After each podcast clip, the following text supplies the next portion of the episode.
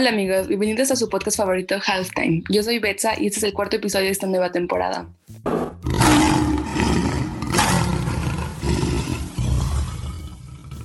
Maternidad o deporte. Durante muchos años, las mujeres deportistas se han visto obligadas a posponer su deseo de ser madres para no perder oportunidades en el deporte que practican.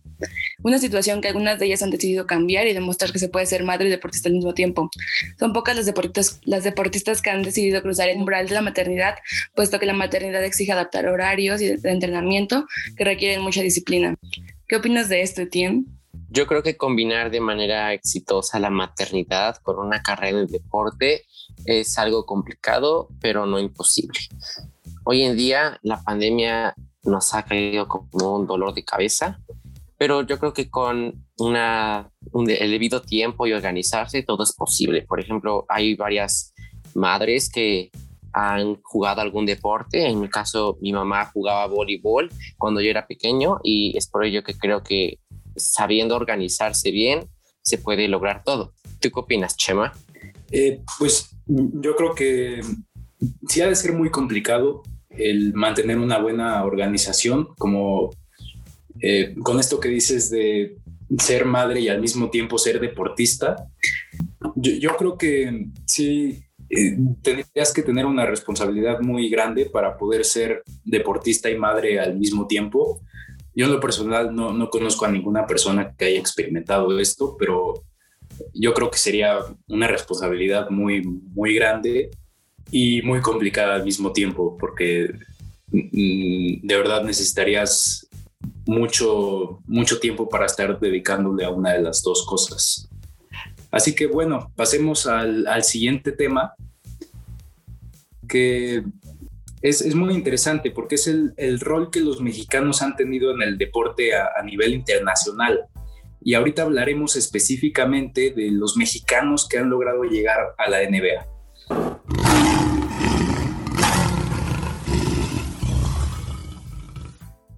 Así que, Tien, no sé si sepas de algún jugador mexicano que haya logrado llegar a este nivel profesional e internacional en el básquetbol. Bueno, en el mundo de la NBA han estado cinco basquetbolistas mexicanos dentro de la cancha el primero fue Horacio Llamas, el primer mexicano en esa grandiosa eh, liga. Eduardo Nájera, quien pasó por equipos como los Mavericks, los Warriors y Denver Nuggets.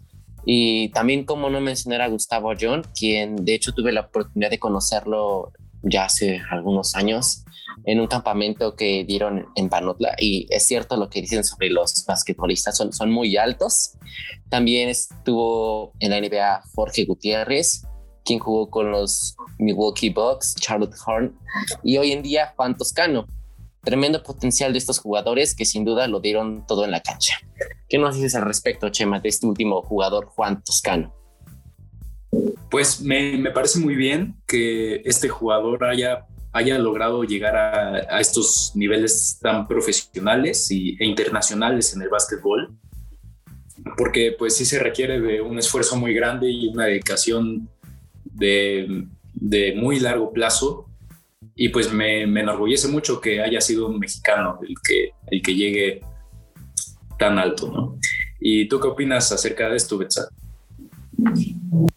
También en el voleibol hay muchos referentes. Una de ellas es Samantha Bricio. Nació el 22 de octubre de 1994 en Guadalajara, Jalisco. Su llamado a ser convocada eh, nacional fue a sus 13 años. Es la más joven en todo México en lograrlo. Le otorgaron una beca para estudiar en Estados Unidos en la USC, donde logró muchas cosas como novata del año, ser capitana de su equipo, tiene el récord de la máxima rematadora en toda la historia de la universidad. Al graduarse de la universidad, le invitaron a jugar en el equipo de Imoco Voleibol Congliano de Italia.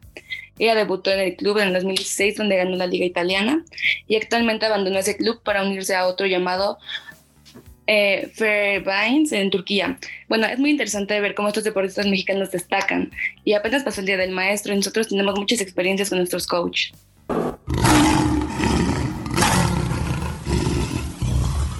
Bien, como muchos sabemos, recientemente todos los maestros tuvieron su día y en el deporte no solo hay coach, también maestros como nuestro entrenador Juan Mario. Una anécdota que tengo para compartir y que en lo personal es mi favorita en el básquetbol con el coach Bombón fue la vez que participamos en nuestro segundo nacional representando a Tlaxcala. donde dimos grandes partidos y jugadas que aún recuerdo muy bien, pues como equipo tuvimos una química increíble y una dirección muy buena de nuestro coach. En el partido más importante contra Colima, todos dimos nuestro mayor esfuerzo, pero el otro equipo jugó mejor.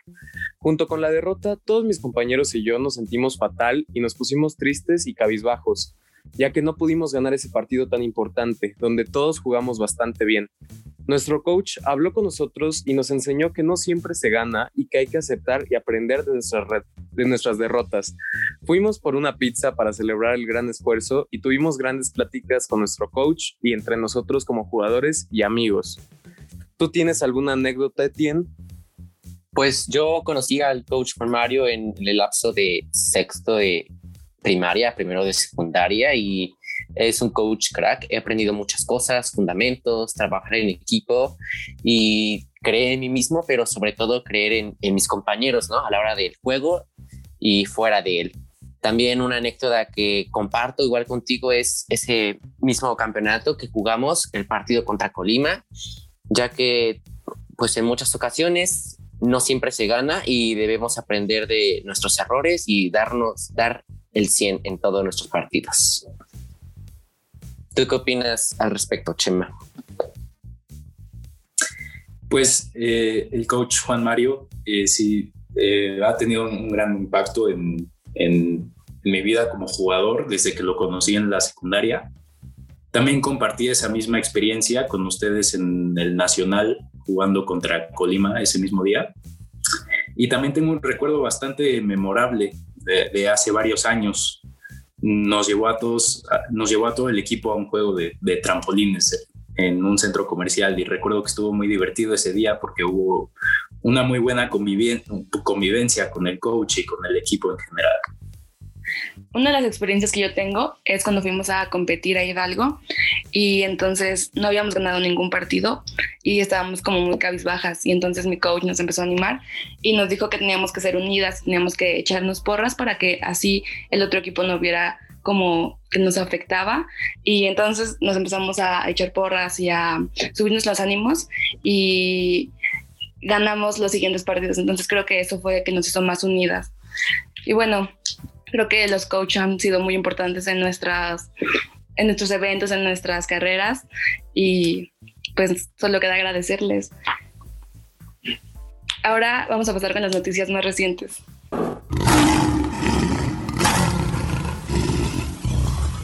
Ahora algo un poco más local. Laxcala obtiene 10 pases directos a la fase nacional de los Juegos CONADE de atletismo que se llevará a cabo en el estado de Nuevo León. Las categorías son de sub-23, sub-20 y sub-18, donde tanto hombres como mujeres tlaxcaltecas competirán con todo en 800 metros planos, 500 metros planos, o hasta 10.000 metros planos.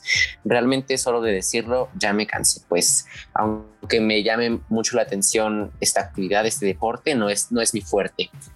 ¿Qué nos tienes tú, Betsa? Eh, jugadoras del CETIS la universidad van por un lugar en el Mundial Sub de Voleibol. Eh, Catherine Ramírez y Ana Lucía Arreola fueron convocadas a la selección mexicana sub-18 en voleibol femenil, buscando integrar el equipo que competirá en el próximo Campeonato Mundial en Durango.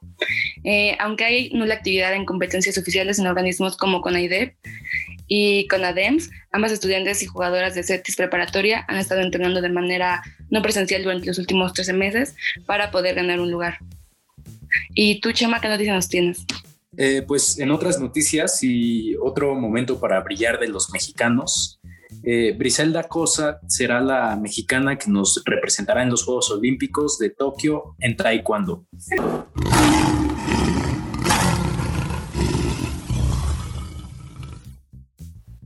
Bueno, eso ha sido todo por, por este podcast. Fue un, fue un gusto de nuevo haber compartido esta información con ustedes.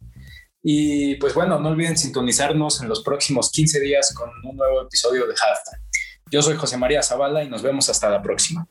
Este episodio ha llegado a su final, sin embargo nos podrán escuchar en el siguiente episodio. Yo soy Etienne. Fue un gusto charlar con ustedes de nuevo. No olviden seguirnos en todas partes. Yo soy Betsa y nos vemos en la próxima. Gracias.